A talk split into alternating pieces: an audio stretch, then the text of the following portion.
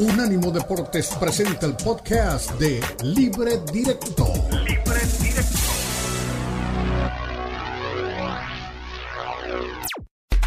Unánimo Deportes presenta Libre Directo. Libre Directo. La mezcla del análisis de los expertos del fútbol mexicano, el fútbol europeo y los desarrollos más relevantes del deporte a nivel mundial, brindando un debate oportuno y animado con Ricardo Mayorga, Fernando Ceballos y Elizabeth Patiño. Esto es Libre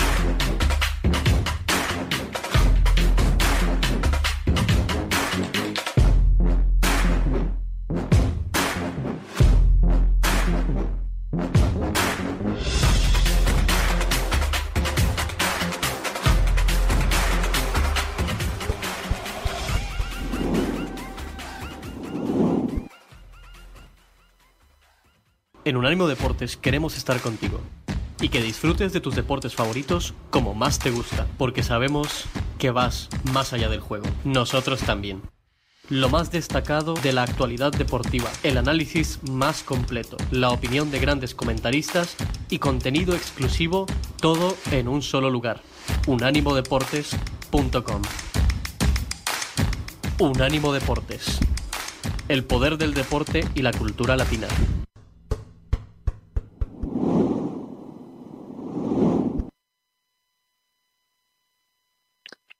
Hoy es viernes y aquí comenzamos libre directo en Unánimo Deportes con nuestro programa especial que tenemos preparado para la, previa de este fin de semana. Muchas noticias, lo que nos dejó ayer el clásico del Real Madrid contra el Barcelona, eh, segunda fecha de la Liga de los Estados Unidos, de la MLS, 14 eh, partidos se van a jugar este sábado, casi todos simultáneos, bueno, simultáneos no, desde las 4 de la tarde del este y terminan a las 12.30 de la noche ya del domingo en diferentes horarios de la Unión Americana. Vamos a hablar del mundo chiva, de lo que nos está dejando este gran momento que está teniendo el equipo de, Paul, de Paunovic, la convocatoria del técnico de la selección mexicana eh, Memo que sigue insistiendo en que él quiere jugar su sexto campeonato del mundo, el partido del América que va a recibir a Pachuca en el Estadio Azteca, que tendremos todo el fin de semana, lo vamos a analizar aquí mismo y vamos a también escuchar a Diego Pablo Simeone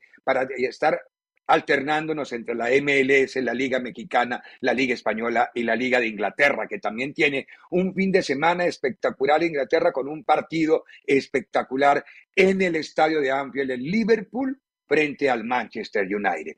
Pero bueno, uno de los 14 partidos que se va a disputar justamente en el marco de la MLS se va a jugar en la ciudad de Chicago entre Chicago y el equipo de New York City. Por eso en el día de hoy nuestros colegas, nuestros compañeros, Elizabeth Sánchez desde el Chicago Fire nos ha logrado traer con nuestra producción un invitado que lo tenemos ya en este momento desde la ciudad de Chicago con nosotros, Carlos Terán. Carlos Terán es un futbolista muy joven que comenzó en Colombia, en el Envigado, y de Envigado dio el salto a la MLS y ahora está con el equipo de Chicago. Carlos, muy buena tarde. Muchas gracias por habernos acompañado, por haber aceptado nuestra invitación. Y hablemos un poquito del momento de Chicago y de cómo se ha ido adaptando. Usted tiene relativamente pocos partidos, pero ya suficientes con la llegada desde el año anterior a la MLS, cómo se ha ido adaptando al equipo de Chicago. ¿Cómo estás, Carlos? Eh, hola, ¿qué tal? Eh, no, estoy muy bien, gracias a Dios. Eh, contento con con lo que se viene este año, con, con el partido de mañana. Eh, contento con, con, el trabajo que se viene haciendo y con el proyecto que trae el club. Y esperamos mañana sacar un buen resultado y dar lo mejor de nosotros en el juego. ¿Cómo es el ambiente del equipo en este momento? ¿Cómo, cómo, cómo se trabaja en este momento en Chicago? Van a jugar mañana en el Soldier Field, un, este, un escenario que es emblemático, grande, eh, eh, imponente, donde se inauguró el Campeonato del Mundo de 1994. Eh, ¿Cómo se trabaja y qué ha sido para ti el llegar a este tipo de escenarios? no, la verdad que eh, es un estadio que impone, es un estadio histórico, eh, en una ciudad histórica con, con, mucha cultura, con mucha historia. Y para mí es un orgullo, es un orgullo poder representar a mi país en, estos emblemáticos estadios y en este histórico club. Eh, contento, la verdad, las sensaciones que hay en el equipo es felicidad, felicidad de que podamos volver todos a, al torneo, que podamos tenemos compañeros nuevos, que eh, tenemos varios jugadores de, de, la cantera que se han desempeñado muy bien y posiblemente van a tener muchos minutos este, este torneo y nada, contento con, con lo que con lo que se viene y estamos trabajando de, de muy bien. Eh, estamos todos aquí juntos en el programa Libre Directo. Carlos, está nuestra compañera Elizabeth Patiño desde México, desde Miami está Diego Cora, que seguramente usted se lo va a encontrar mañana allá en Chicago, eh, justamente por, la, por el viaje de la MLS. O sea que no hay. A, ver, Elizabeth, ahí está un colombiano que se hizo en Envigado y que todavía no le he preguntado cómo ha sido ese tránsito de Envigado a Chicago, ¿no? Pero ¿cómo estás, Eli? Ahí tienes a, a, a Carlos para que preguntes. ¿Cómo estás, Carlos? Un beso. Y vale. preguntarte precisamente, estabas hablando de la cantera y de la gente que trabaja, la gente muy joven en Chicago. Tú también eres muy joven, pero ¿tú cómo ves la perspectiva de la MLS? ¿Una liga que sigue apostando mucho por solo comprar o ya se ocupa un poco más en el tema informativo? Eh, no, la verdad, el club eh, viene eh, mostrando muy buenas intenciones eh, tanto con el tema de, de los jugadores jóvenes, de, formar, de muchas oportunidades a, a, los juveniles de, del equipo, que ya hay muchos más entrando con nosotros. Eh, tenemos una nómina joven pero talentosa y los equipos que, que, están en la MLS han entendido que que hay que darle oportunidades a los jóvenes, pues, y Chicago viene haciendo eso muy bien y espero que continuemos así. Diego, ahí tienes a tu invitado. ¿Cómo, ¿Cómo estás, Carlos? Eh, gracias en el saludo. Bueno, a ver, primero, ¿qué Chicago Fire nos vamos a encontrar? Eh, continuidad de entrenador, tú decías, salida de algunos jugadores, después te voy a preguntar por, por John Jairo, eh, Durán que se fue y esa venta fantástica para él, de eso, eso después lo hablamos, pero digo, salida de jugadores, llegada de otros. ¿Qué Chicago Fire vamos a ver? No lo vimos en la primera jornada. Este, es el debut. ¿Con qué nos vamos a encontrar? Eh, okay. eh, momento tenemos un equipo eh, comprometido, un equipo comprometido que, que quiere trabajar, que, que, quiere forzarse, que quiere dar lo mejor de sí. Eh, un equipo con, con, muchas ambiciones, que, que quiere dar lo mejor en cada, en cada minuto del partido y, y, y, poder hacer feliz a la gente de Chicago, que en, en, realidad es algo que siempre hemos querido y seguimos con los mismos objetivos. Entonces, la verdad es que tenemos un equipo muy comprometido, muy comprometido y con muchas ganas de, de dar lo mejor de cada uno. Bueno, y, ver, y, en este momento, una, una, cosa, una cosa, Ricardo, en este momento hay una cuestión climática en Chicago. Hay una tormenta eh, de invierno muy fuerte. Ya Carlos está preparando la ropa de invierno para jugar mañana, ¿no? Seguramente va a ser con, con cosa larga porque el frío va a ser terrible. Térmica. ¿Les condiciona el partido, ¿Les condiciona el partido para ustedes eso, para mañana?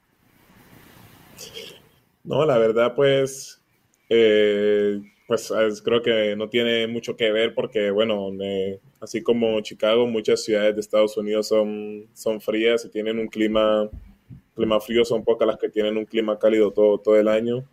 Y bueno, la verdad sí, vamos, a tener un clima complicado, pero bueno, ya después que ruede el, que ruede el balón, yo pienso que eso ya se, se queda atrás. A ver, Carlos, ¿cuál es la propuesta de Ezra Hendrickson? Que es el hombre que está encargado de esta película, que es el timonel, cómo ha sido el diálogo con él, qué captas tú de la idea futbolística que él tiene, quiere cambiar o quiere mantenerlo del año anterior. Eh, lo que le preguntaba algo Diego, eh, ¿eso se va a traducir en el rendimiento del equipo y, de pronto el equipo va a cambiar en algo? Eh, no, la verdad, el profe tiene su, idea de juego y, y bueno, eh, espero que, podamos hacer lo, que él dice y podamos hacer el trabajo bien para que se puedan notar los resultados. él no ha propuesto su idea de juego, que quiere un equipo, quiere un equipo ordenado, un equipo que, que controla el juego, un equipo que, que va y, impone sus condiciones eh, con inteligencia, pero eh, también hay, hay que respetar que los otros equipos trabajan eh, y se esfuerzan igual que nosotros, entonces tenemos que hacer lo posible para poder plantar lo que, lo que el profe quiere. ¿Qué quiere jugar él? Eh, ¿O es abierto? Eh, ah, ¿Es abierto al sistema? Es decir, ¿qué le gusta? ¿Le gusta jugar con una zona de tres, con cuatro, con cinco? ¿Cómo le gusta? Tú que estás en esa posición en el fondo. No, la verdad, eh, pues gracias a Dios tenemos una zona defensiva extensa en el, tema de, los, de los centrales. y pues probamos figuras, probamos, con varias figuras, probamos con, varias nóminas eh, y la verdad estamos preparados para cualquier situación que, el profe nos, nos pueda poner. Eh, podemos jugar con tres, con, dos, con, con, cuatro. Eh, la, verdad, la verdad, practicamos todo lo que tenga que ver con, con formaciones y bueno, eh, la verdad, con lo, que el profe decida lo que el profe pida, nosotros estamos dispuestos a hacerlo. Eli, ¿querías preguntar algo? Sí, claro. Eh, bueno, Ricardo, hace rato dabas un poco de introducción de este cambio del Envigado ahora a la MLS para que nos lo platique un poco más Carlos. Y Carlos, ya hablando más de un tema personal, ¿tienes profesora de inglés? ¿El tema del idioma de pronto no es un poco una barrera o ya hablas bien inglés? Como Julián eh, Álvarez. Sí, Sí, la, la, verdad, pues mi profesor Eri, un saludo al profesor Eri, eh, eh, es buena persona, buena persona y pues ahí hemos estado eh, estudiando bastante desde el año pasado, o sea, ya por lo menos puedo, puedo entender a mis compañeros, puedo comunicarme en el club y creo que vamos avanzando muy bien y bueno, la idea es poder aprenderlo del 100%, que para alguien que de pronto eh, empezó a hablar inglés aquí. es, un poco difícil, pero bueno, ya se ven los resultados que en el club ya puedo comunicarme tranquilamente eh, con mis compañeros, no tengo problema de comunicación, entonces me parece que estamos haciendo un buen trabajo con, con el tema del inglés y bueno, espero seguir aprendiendo, o sea, tengo que seguir estudiando, la verdad es difícil, la gramática es complicada. Muy bien. Bueno, una, una, una más, Ricardo, para mí. A ver, eh, la venta de Slonina, la venta de Durán, de tu compatriota y amigo seguramente, le generó a Chicago Fire 35 millones de dólares recibidos en esa venta. ¿Esto ilusiona a ti y a otros jóvenes que, por los cuales apuesta Chicago a que sea un trampolín la MLS al fútbol europeo?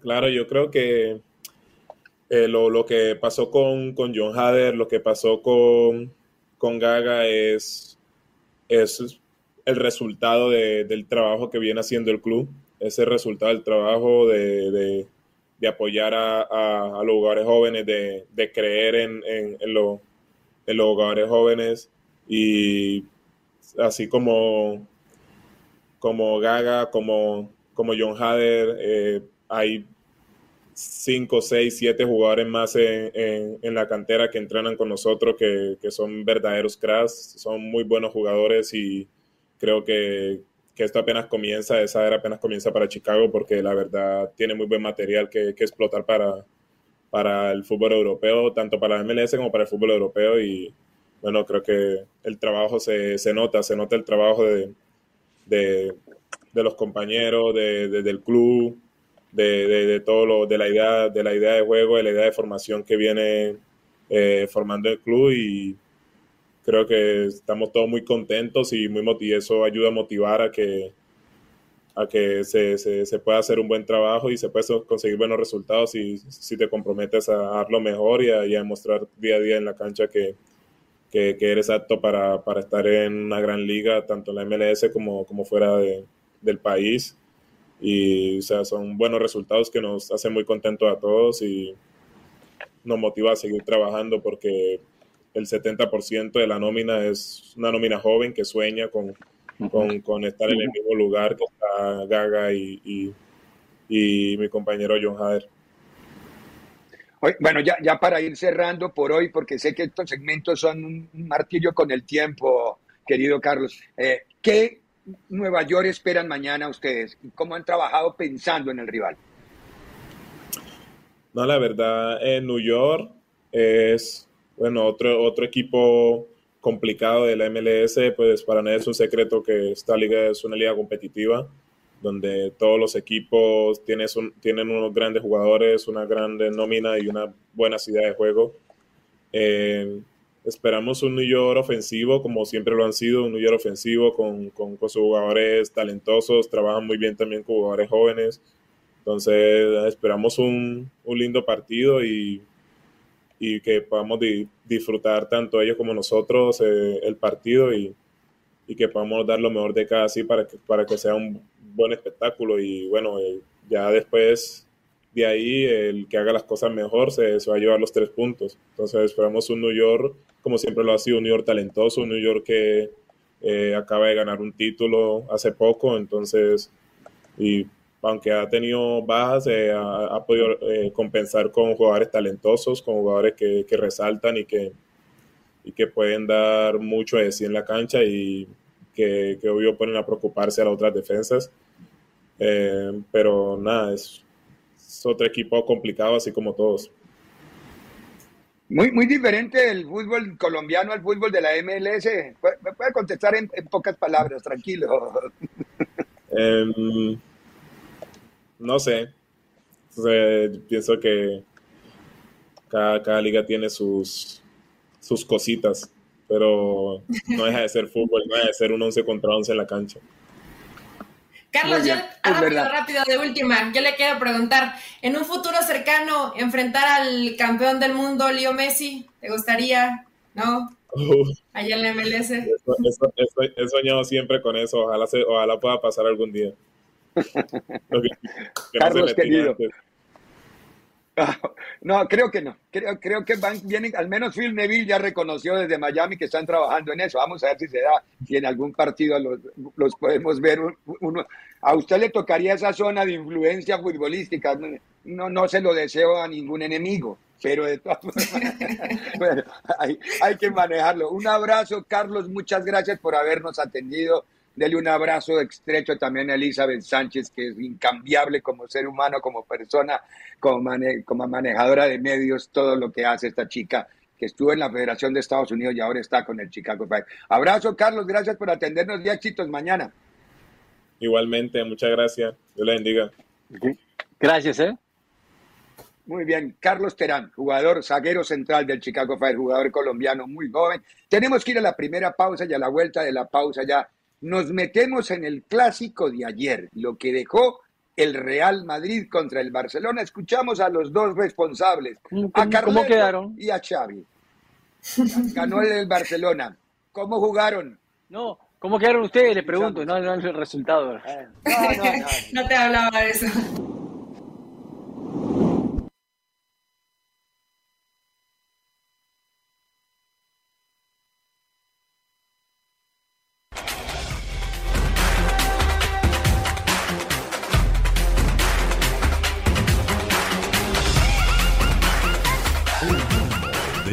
Radio.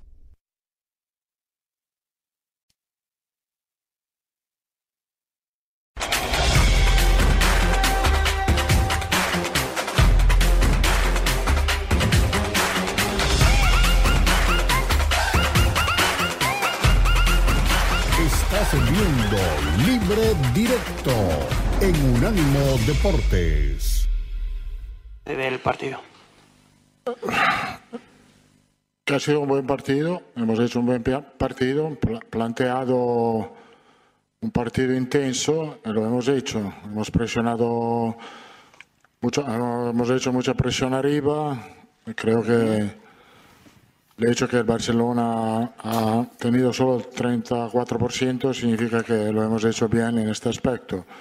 Donde se podía ser mejor era acertar más el último tercio, pero eh, ha sido difícil buscar oportunidad porque las líneas eh, defensivas estaban muy cerradas, hemos hecho, hemos eh, jugado por fuera, mm, pusimos mucho centro, pero a ellos atrás eh, sobre todo en los balones aéreos, son muy contundentes. Creo que el partido ha sido el partido que queríamos hacer, obviamente no resultado, pero un partido que nos da confianza para el partido de vuelta. Afortunadamente son los primeros 90 minutos, no ha salido un buen resultado, tenemos uh, solamente que repetir el partido en Barcelona.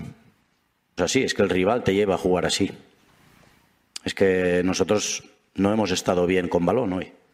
Normalmente estamos mejor, con más posesiones, eh, menos espesos a la hora de perder balones, eh, menos imprecisos, saber cuándo atacar, saber el momento justo cuándo, cuándo atacar y cuándo no. Pero bueno, hoy pues no hemos elegido bien en muchos momentos, pero aún así el rival te lleva, te ha presionado todo el partido. Nos ha presionado prácticamente todo el partido, ha ganado duelos físicos, se le han jugado el mano a mano con tres centrales como Nacho, Rudiger y, y Militao, que es difícil ganarle un duelo y, son ganadores físicamente. Bueno, pues nos llevan a este partido. No hemos traicionado ningún modelo de juego, simplemente que, el rival nos lleva a jugar de esta manera, pero también hay que defender.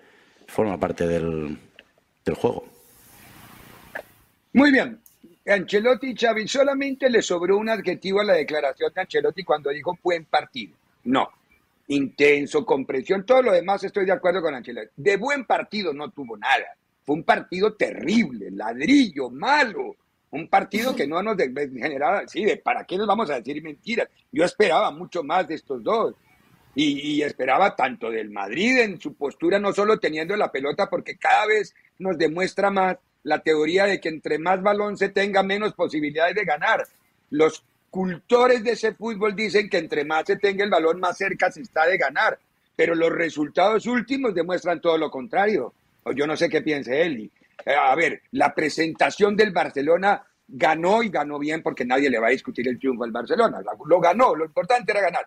Pero la presentación del Barcelona fue espantosa y la del Madrid fue terrible. Un equipo con el balón pegado al arco rival y, no, no y terminó sin disparar al arco. Por favor, por favor, de que estamos hablando de gran partido, no, hombre. Sí, parece que iba a ser tal vez un partido más entretenido. Yo entiendo que ambos vienen en el caso del Madrid de un desgaste ya importante y en el caso del Barça con una situación anímica que les está costando. Y esta teoría que tenemos todos, porque yo creo que a todos nos gusta el fútbol eh, de posicionamiento, el fútbol donde puedas tener la pelota, pero cada vez se va volviendo más poco práctico para los equipos en el mundo. Y me, refiero a los equipos de primer nivel, ¿no? Niveles top, donde precisamente no es tener la mayor cantidad de la pelota, sino ser preciso y saber los momentos. Creo que Xavi ya vivió dos situaciones dolorosas, una dentro de la Champions y otra dentro de la Europa League, donde de nada le sirvió tener el balón si al final igual se quedó por fuera. Hoy probablemente tenga que ajustar las formas, porque esto se trata de ganar, te puede gustar una forma, pero si no te da resultado, tienes que adaptarte a lo que sí te dé. Diaguito, no, y aparte, tienes la misma mirada. Sí, no, después de la eliminación, hay que poner en contexto todo esto, como decía Elizabeth, después de la eliminación de la Europa League, quedar eliminado con el Real Madrid en la Copa del Rey sería el tercer fracaso para Xavi como entrenador. Ahora, ¿cuál es el, el riesgo que corrió y el costo-beneficio? Bueno, lo que pasa hoy, ¿no? La situación de este Xavi Simeone, como titulan, por ejemplo, algunos diarios de, España, eh, cómo, lo, cómo lo han puesto, si traicionó o no traicionó eh, el estilo barcelonista y, si el Barcelona está para esto. El partido lo tenían que ganar.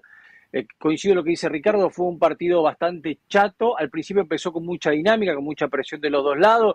Parecía que iba a ser espectacular y después se fue como diluyendo, muchas polémicas. Para mí Vinicius tenía que haber ido expulsado por la toma que le hace a De Jong en el cuello. Y Araujo eh, también. Araujo también. le perdonaron una amarilla. Y Araujo, y Araujo, yo creo que defendió muy bien, ¿sabe, Ricardo? Y creo que lo tiene. Creo que, Sí, y creo que lo tiene, lo tiene frustrado a Vinicius, Araujo. Araujo logró meterse en la, en la cabeza de Vinicius. Cada vez que lo ve Vinicius dice otra vez este y me va a complicar la vida y no puedo tirar la bicicleta y no me puedo escapar. Porque es un tipo alto, Araujo, que uno piensa que es lento y en realidad termina siendo rápido para marcar a un tipo como Vinicius, que es pura explosión, más bajito, ¿no? Yo creo que la verdad lo mejor del Barcelona fue el sistema defensivo. Para mí el sistema defensivo estuvo perfecto. Después podemos encontrar varios errores en el Madrid, un Valverde que antes te pateaba de cualquier lado y ahora no sabes por qué no patea, que no, no, no sabes si está lesionado, si no puede patear, si no se siente confiado. Eh, o sea, hay varias cosas. Un Benzema que cuando sale de fuera del área ya no es el mismo Benzema que cuando salía antes fuera del área y te jugaba a un toque, te hacía una jugada fantástica. Hoy es como que todavía no estaría al 100%. No sé, eh, esas fueron algunas de las sensaciones que me dio. Messi se le metió en, la cabeza. Se le metió También, Messi en la cabeza. También puede ser, puede ser, no digo que no, no digo que no. Pero a Vinicius Araujo seguro. Sí, no, no, no, no, no. Pero partido flojito, muy flojito. Yo sí me, me paré decepcionado porque primero dije el resultado, que el resultado es el resultado y bueno, el Barcelona metió, no lo metió, fue el autogol del Madrid, aparte de eso. Pero bueno, ganó el partido pero tan chato el Barcelona como chato el Madrid, cada uno, bueno, el Barcelona, como dice Diego, una traición a nuestras propuestas y al discurso, al discurso de Xavi, porque es que está bien y es válido que se gane como sea que se gane, pero no que te vendan todo un año las formas y jugar de esta manera. De las formas, cállese, el tema es ganar y no discuta más y no le vendemos humo a la gente. Pero las formas, la manera, el posicionamiento, el fútbol. Mentira, mentira, el rival no le permitió nada y él mismo lo reconoce.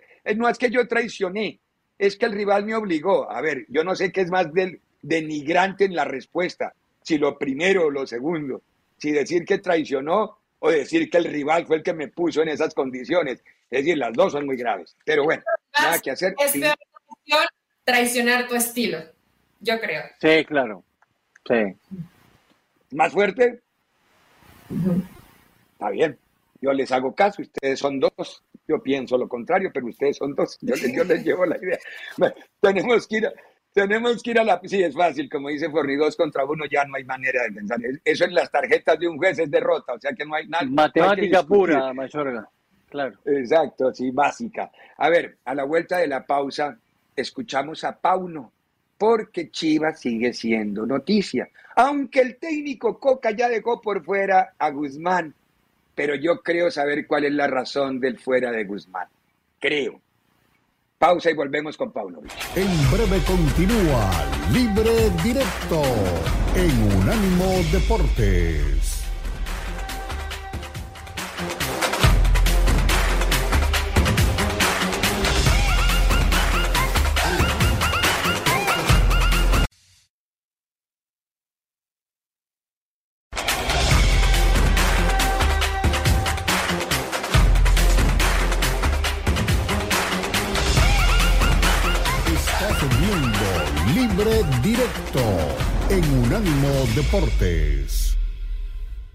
Relaje nadie.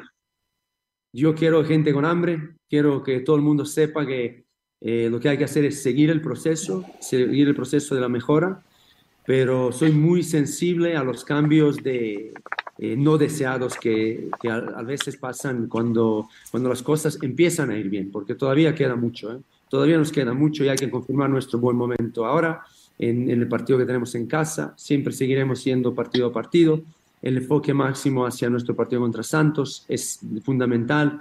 Y si veo que alguno se está relajando o no está eh, entendiendo el momento y la oportunidad que tiene este equipo, pues no va a ser una cosa eh, buena, ¿no? Pero mm, de momento no hay, no hay, no hay eh, peligro de eso, porque todo el mundo está enchufado. Veo que, el equipo hoy, entrenamiento ha sido sensacional. Estoy muy no satisfecho, contento con, con cómo eh, el equipo está trabajando. El compromiso es máximo.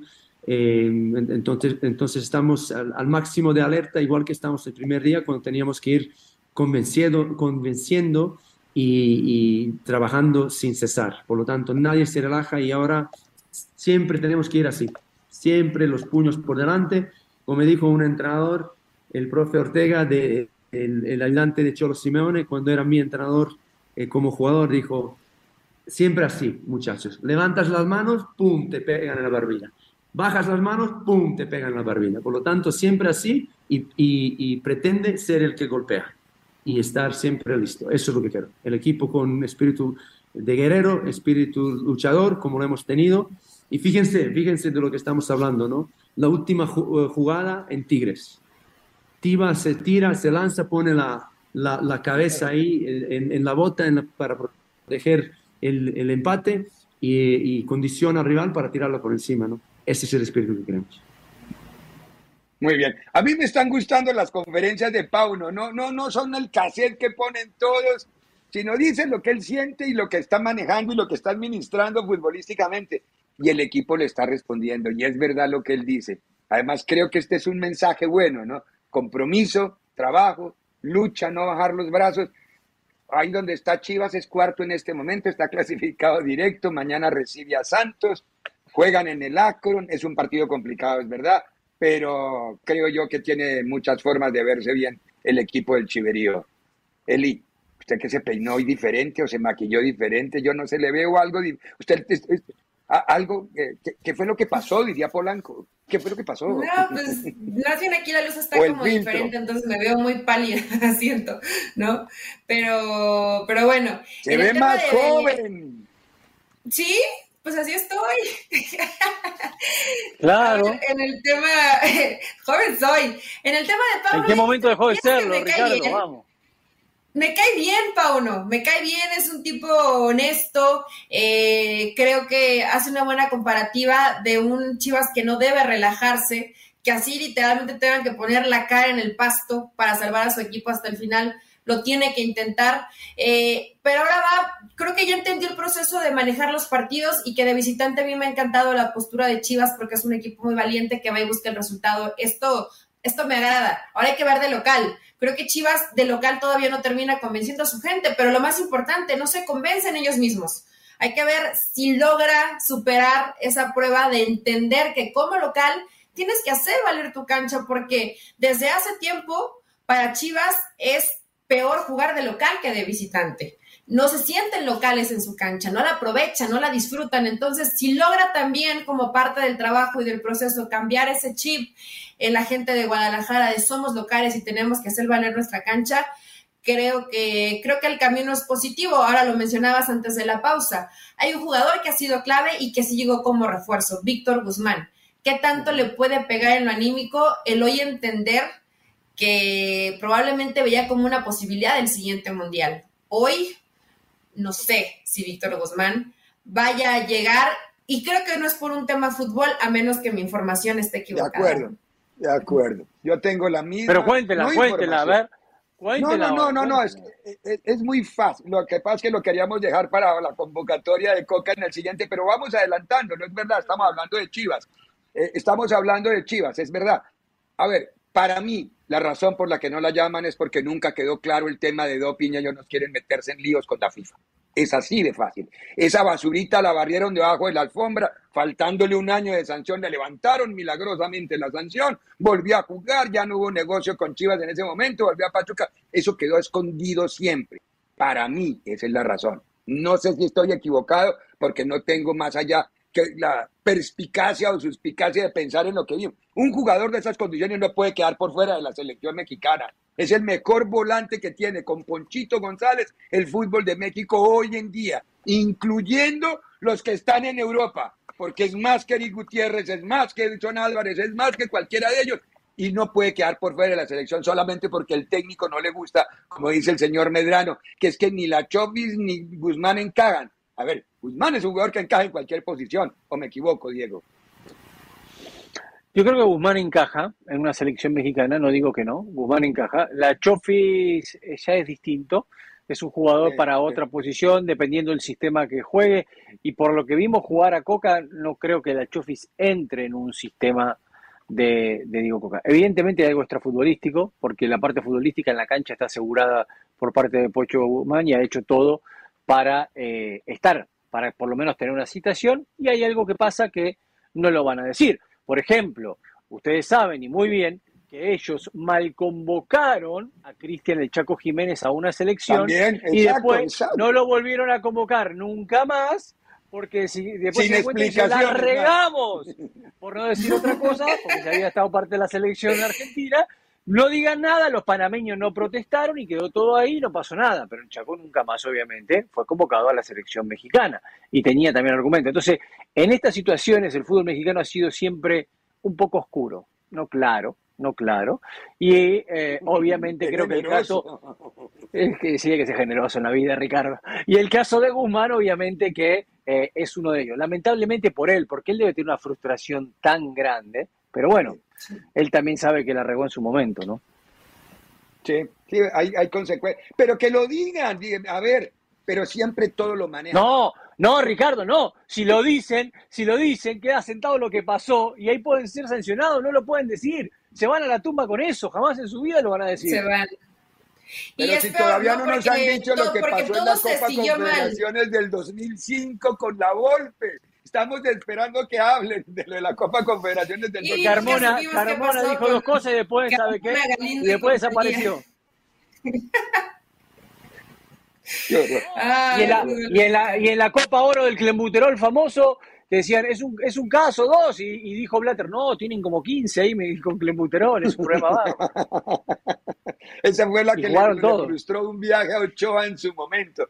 Es, pero después tenía su pabellón en el Pachuca, Joseph Blatter. Digo, ya después todos los problemas tuvieron que cambiarle el nombre. Una mano lava la otra. que cambiarle el nombre. Qué horror, las cosas del fútbol. Pero bueno, vamos a la pausa, a la vuelta. Escuchamos a Coca, nos da la lista y aquí discutimos porque lo del pocho sigue siendo la noticia. El no al pocho es para mí lo más importante de la convocatoria. Qué triste decir eso, ¿no? El no a... Continúa libre directo en Unánimo Deportes.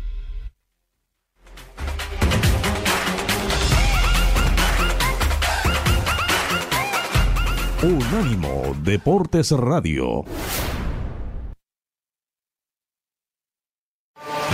Escúchanos 24-7 en las plataformas de TuneIn, iHeartRadio y Odyssey. A-U-D-A-C-Y. Odyssey.com.